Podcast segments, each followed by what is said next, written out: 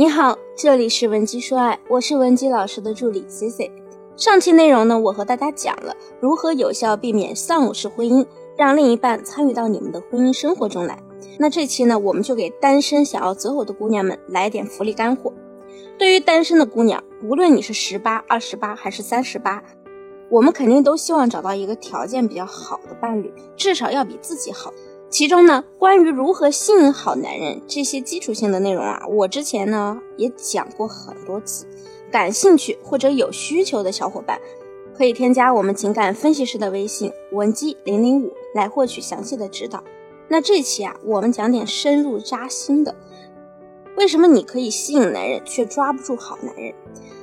很多个人条件比较好的姑娘，在择偶市场上摸爬滚打的久了之后啊，经常会有这样的困惑。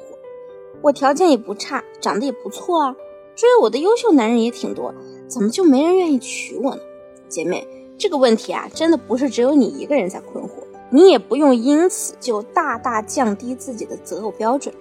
其实呢，你只需要看看你身上是否存在以下两大问题，把自己改善到最优质，即可迅速变为让优质男们追捧的女神，人生开挂哦。第一，你不擅长输出高情绪价值。情绪价值这个词你应该不陌生了吧？我们天生呢就需要别人满足我们的情绪价值，比如说老师、父母对你的夸奖，上司对你的认可，另一半对你的欣赏，这都属于优质的情绪价值。当然，我们面对不同的人，也需要满足对方的情绪价值需求。当你能持续为对方提供高情绪价值，你在对方心目中的地位就会越来越重，他就越来越需要你。可是有的姑娘从来就不擅长这一点，这个我们可以理解。比如你从小就是在周围人的吹捧中成长，所以你自我优越感很强。再就是原生家庭关系不和谐，父母没有教会你正向情感传递等等。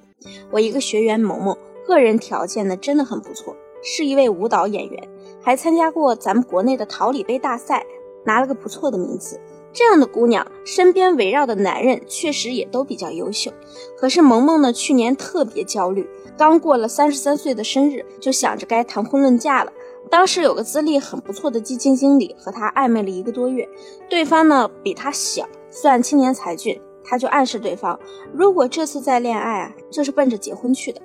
没想到对方后面呀，明显对她没那么殷勤了，消息回的是越来越慢了。萌萌就很好奇。没耐住性子去人家公司楼下装偶遇，然后两人很尴尬的喝了一顿咖啡。对方为什么不追萌萌了呢？他坦诚，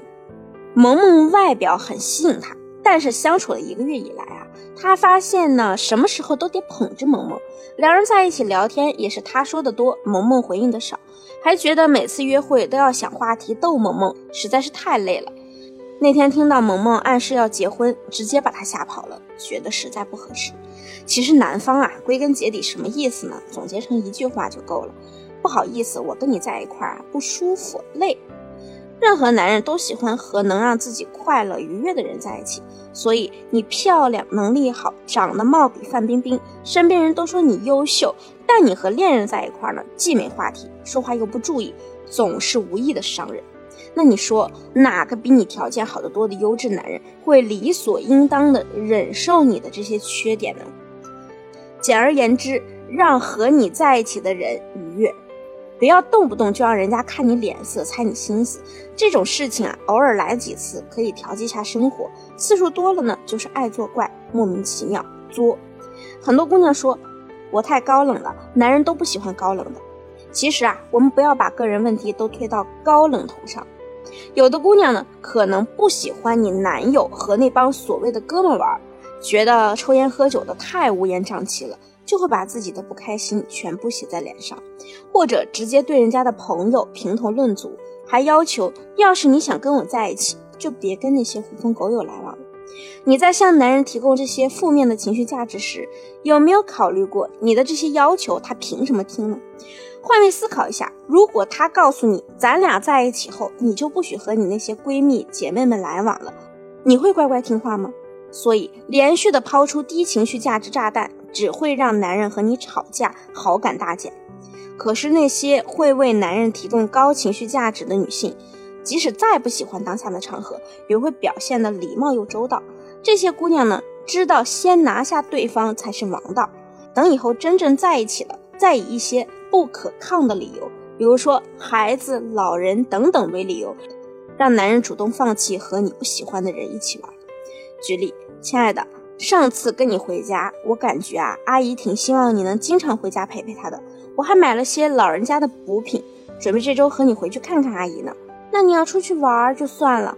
这样说呢？大部分男人啊，他是会更愿意陪你回家看家人的，而不是找朋友玩。那第二，没有向对方表现出需求感。我们经常强调，女性要减少依附心理，增加个人价值和独立的能力。那很多姑娘就错误的认为，是不是优秀的男人不会喜欢具有小女人性格的女性？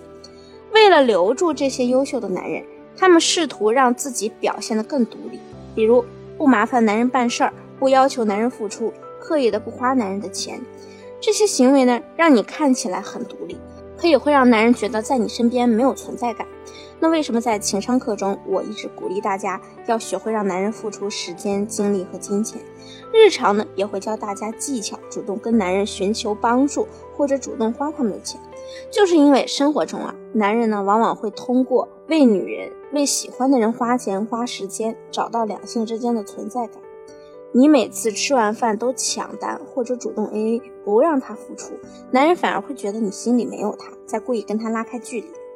刻意清高和独立都只会把男人逼跑。通过让男方为你付出，还能筛选掉那些对情感投资意愿低的抠门男，以及想要通过花言巧语骗你的男人。那我们怎么向男人提需求呢？切记，不要一开始啊就傻傻的跟人家狮子大开口。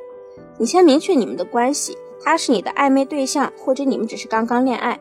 张口你就是要几万的包包、买房买车，他还以为你是捞金女，被你吓跑了。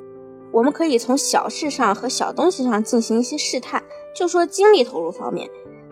最开始呢，就是让他帮忙拧拧瓶盖、提提重物之类的小事，顺便也相当于是做了一个服从性测试。如果他很乐意帮你完成这些事儿，那就可以持续的提一些更深层的要求。比如我这周要出差，可是我的猫需要有人照看，你帮我照顾照顾可以吗？我最信任的人就是你了。这样说呢，男人瞬间存在感爆棚，即便之前犹豫要不要帮忙，听到你说最信任他，他也不会拒绝你。通过猫猫这个媒介，你们可以建立更深层的情感连接。当然，这只是一个小案例，我们要学会举一反三，不断的练习，给予正向的反馈。让对方希望你能多多的麻烦他，掌握了这两招呢，既能深谙男人的情绪需求，又可以让他刷满存在感，男人一定会越来越离不开你。如果你目前也有解决不了的情感问题，可以添加我们情感分析师的微信文姬零零五，文姬的小写全拼零零五，把你的具体问题发送给我们，即可获得一次一对一的免费情感解析。好了，下期节目再见，文姬说爱，迷茫情场。你的得力军师。